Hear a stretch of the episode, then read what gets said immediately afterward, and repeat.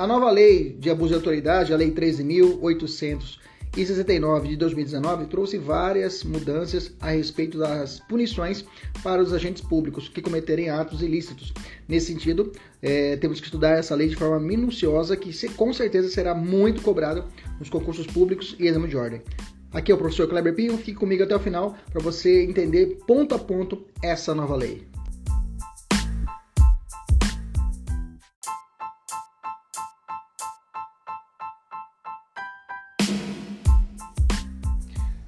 Vamos lá, vamos estudar hoje o artigo 9 da Lei de Abuso de Autoridade, que está contido dentro do, a, do capítulo 6, né? É, fala assim, artigo 9 fala assim, decretar medida de privação, liber, privação de liberdade em manifesta desconformidade com as hipóteses legais. Pena, detenção de 1 a 4 anos e multa. Parágrafo único. Incorre nas mesmas pena, na mesma pena a autoridade judiciária que, dentro do prazo razoável, deixar de 1. Um, relaxar a prisão manifestamente legal. 2. Substituir a prisão preventiva por medida cautelar diversa ou de conceder liberdade provisória quando manifestamente cabível. E 3. Deferir, liminar ou é, liminar ou ordem de habeas corpus quando manifestamente cabível. Bom, então quais seriam as, as formas, as medidas é, que fala medida de privação de liberdade? Quais seriam as medidas de privação de liberdade previstas no ordenamento jurídico? Primeiro, é, prisão cautelar, temporária e prisão preventiva, né? Depois, a, a, a prisão para cumprimento da execução definitiva da pena e a medida de, segura, a medida de segurança detentiva, ou seja, a internação, a semi-liberdade no 120 lá do ECA, né? A internação do ECA também, o 121 também é uma medida de privação de liberdade. E a internação psiquiátrica, o artigo 6 da Lei 10.216 de 2001. Aqui o sujeito ativo do crime é a autoridade judicial, juiz, desembargador ministro. E o sujeito passivo é o Estado, também a pessoa que, deve, que teve privada a sua liberdade.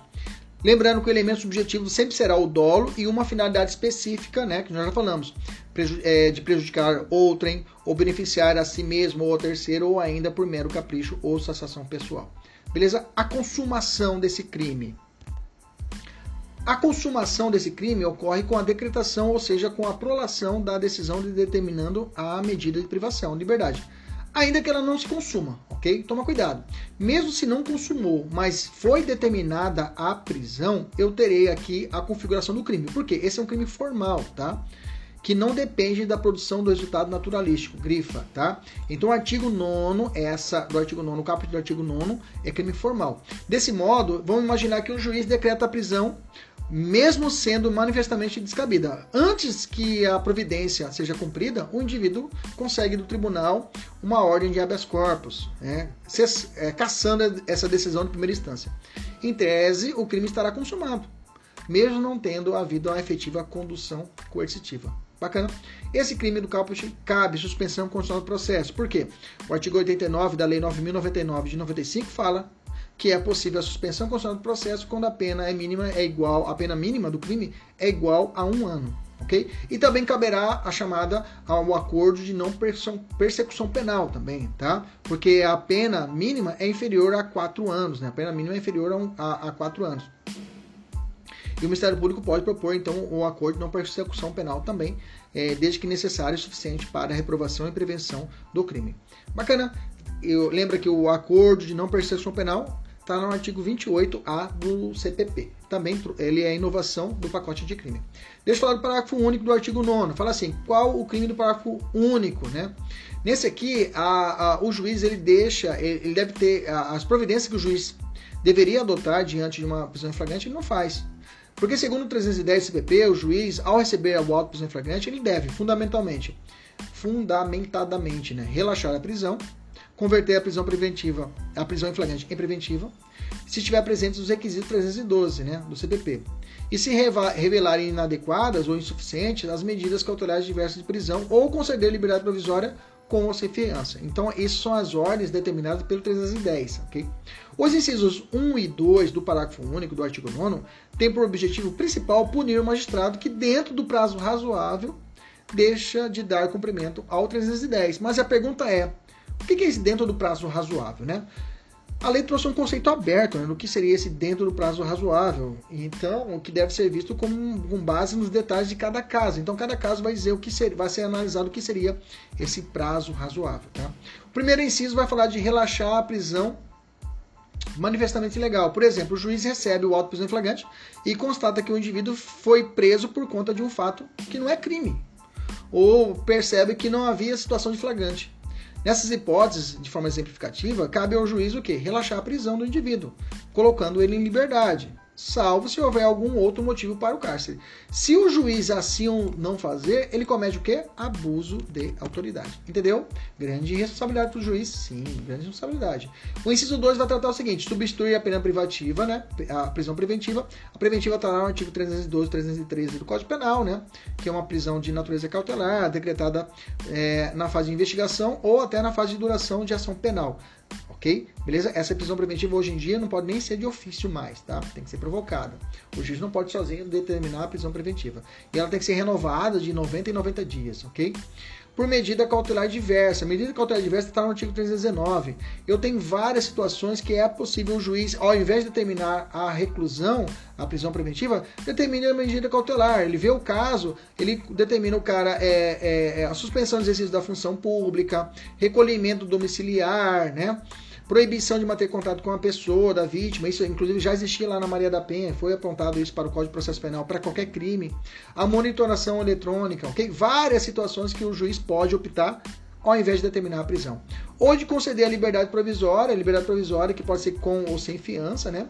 Quando manifestamente o que é cabível. Então, se for razoável, era possível o juiz determinar ali não o fez, eu terei a possibilidade da imputação do crime de abuso de autoridade ao magistrado. E esse inciso, é, o, esse inciso a gente pode dividir ele até em dois pedaços. Né? O primeiro pedaço, ele deixa de substituir a prisão preventiva por medida cautelar diversa, ou ele deixa de conceder a liberdade provisória quando manifestamente cabível. Então, ele, dessas duas situações, ele comete o crime. Cuidado, tá? A liberdade provisória é relacionada, portanto, com a prisão em flagrante não sendo medida adequada para o caso de já ter sido decretada prisão preventiva. Aí não tem como ser determinada liberdade provisória.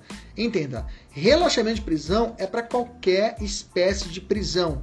Preventiva temporária é possível o relaxamento ou flagrante Revogação da prisão preventiva é a decisão do magistrado reconhecendo que não há motivos para a prisão preventiva, devendo, portanto, essa medida ser revogada. E a liberdade provisória é a decisão do magistrado reconhecendo que a prisão em flagrante foi legal, mas que não há motivos para convertê-la em prisão preventiva. Então, a liberdade provisória ela tem que ser pedida antes da prisão preventiva ser decretada. Bacana. E o terceiro inciso, deferir, liminar ou ordem de habeas corpus quando manifestamente cabível. Bom, esse inciso 3 é complicado, né? Que realmente é bem amplo, né? Porque o habeas corpus no Brasil, ele não tem só a característica de deixar a pessoa presa, liberar a pessoa. O habeas corpus, ele tem uma visão mais ampla hoje. Hoje eu tenho uma visão no habeas corpus profilático, eu posso determinar, pedir um habeas corpus, mesmo que pedir não, eu posso impetrar o habeas corpus mesmo que o, a, a, o paciente não esteja preso. Então eu tenho uma aplicação mais ampla. Então esse inciso 3 é complicado para a aplicação dele, tá? Então esse manifestamente cabível, ele deve estar falando do, do habeas corpus, o legislador quis dizer do habeas corpus repressivo, né? Quando o, o sujeito está preso e necessita, né? Então assim o inciso 3 do parágrafo no artigo 9 do artigo 9 pune em suma a demora no julgamento do habeas corpus. Essa é a interpretação da doutrina majoritária, né? Essa demora da aplicação. Eu tenho algumas dicas de habeas corpus para você para a gente poder fechar esse ponto, né? É, é, é, possível liminar em habeas corpus? Sim, é possível pedido liminar, né? Liminar fumos boniúrios e perigo da demora, né? Eu posso estabelecer isso no habeas corpus. É, a, o que seria ordem de habeas corpus? Ordem de habeas corpus é a decisão concedendo o pedido formulado pelo paciente, pelo impetrante, né, em favor do paciente. Tá? O habeas corpus pode ser impetrado no juiz de primeira instância? Sim, ele pode ser impetrado diretamente por juiz de primeira instância, quando houver a determinação de um delegado, por exemplo. Tá? É comum a impetração no habeas corpus nos tribunais, mas é, eu posso requerer é, com o habeas corpus impetrar perante o juiz é, singular, o juiz de primeira instância. Bacana tranquilo. Vamos fazer essa questãozinha, uma questão para a gente poder matar esse ponto. Olha só, Juiz que decreta a prisão temporária de determinado prefeito de certa cidade pelo crime de furto. Bacana. Mas antes, olha só, prisão temporária para o furto. Não existe prisão temporária de crime de furto, viu, gente? Essa é a pegada da questão. tá? Mas antes, então a prisão é ilegal. Mas antes que seja cumprida, o prefeito consegue no Tribunal Estadual uma ordem de habeas corpus cassando a decisão de primeira instância.